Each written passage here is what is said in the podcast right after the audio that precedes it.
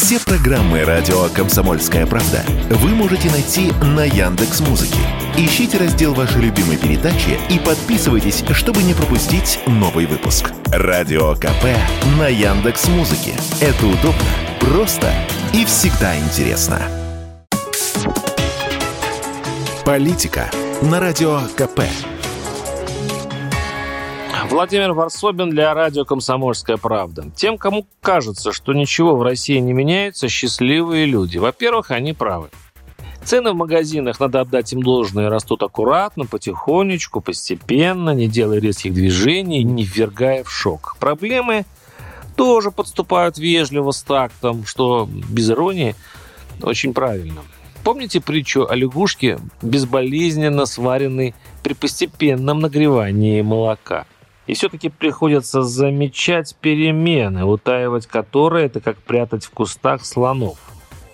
Первого слона, кстати, анонсировала Валентина Матвиенко, которая заявила, я бы предложила с учетом нынешних условий, новой реальности, в которой мы живем, не цепляться за какие-то догмы. Может быть, наложить мораторий на закон о госзакупках и дать возможность быстро осваивать средства. Замечу, что 44-й федеральный закон, отмена которого, судя по всему, не за горами, в регионах считается проклятым. Мэр Забайкальского города Нерчинг, помню, говорил мне, авторы 44-го обязаны гореть в аду. В сентябре, мол, присылают деньги, их необходимо освоить до 31 декабря, найти за 4 месяца фирму, которая должна построить, к примеру, мост. Причем на конкурсе самую низкую цену предложат какие-нибудь мерзавцы, экономящие на всем некачественные материалы, наем бомжей, в раствор вместо трех лопат цемента одну.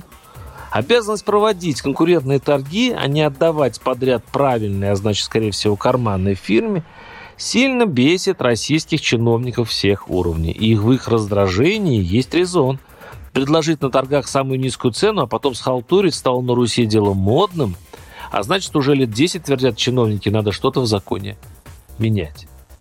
Вот и Матвиенко предлагает отменить на время спецоперации 44-й закон в принципе. Никаких торгов, что, цитирую, даст право региону в ускоренном режиме принимать решения по началу строительства инфраструктурных, социальных и иных объектов. Конец цитаты. И хотя спикер Совфеда оговаривается, что это, конечно, не отменяет контроля правоохранительных органов и тех, кто ведет контроль, но тут же в сердцах добавляет – но нельзя же из теоретических подозрений останавливать всю машину освоения федеральных средств страны и развития. И вот тут власть, похоже, делает трудный выбор между неизбежным ростом коррупции, распилом бюджетных средств и ростом убытков для казны, к чему, разумеется, приведет отмена, пусть даже несовершенного 44-го ФЗ с его конкурентными торгами, но с возможностью ускоренного вливания денег в хереющую экономику и сохранением контроля за сравнительной честностью чинуш и бизнес-процессов на местах, но с риском провала большей части инфраструктурных проектов в регионах. И, похоже, выбор давно сделан. Подозревая, что отмена публикации декларации сначала для чиновников присоединенных территорий, а потом для всех остальных – шаг в том же направлении. Когда корабль идет сквозь шторм, капитану наплевать, сколько ворует его команда. Главное – добраться до берега. Так оно, конечно, так. Но есть два вопроса.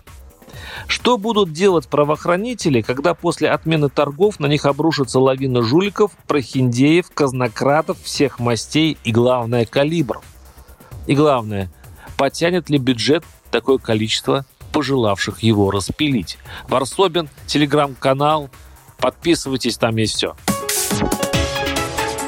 Политика на радио КП.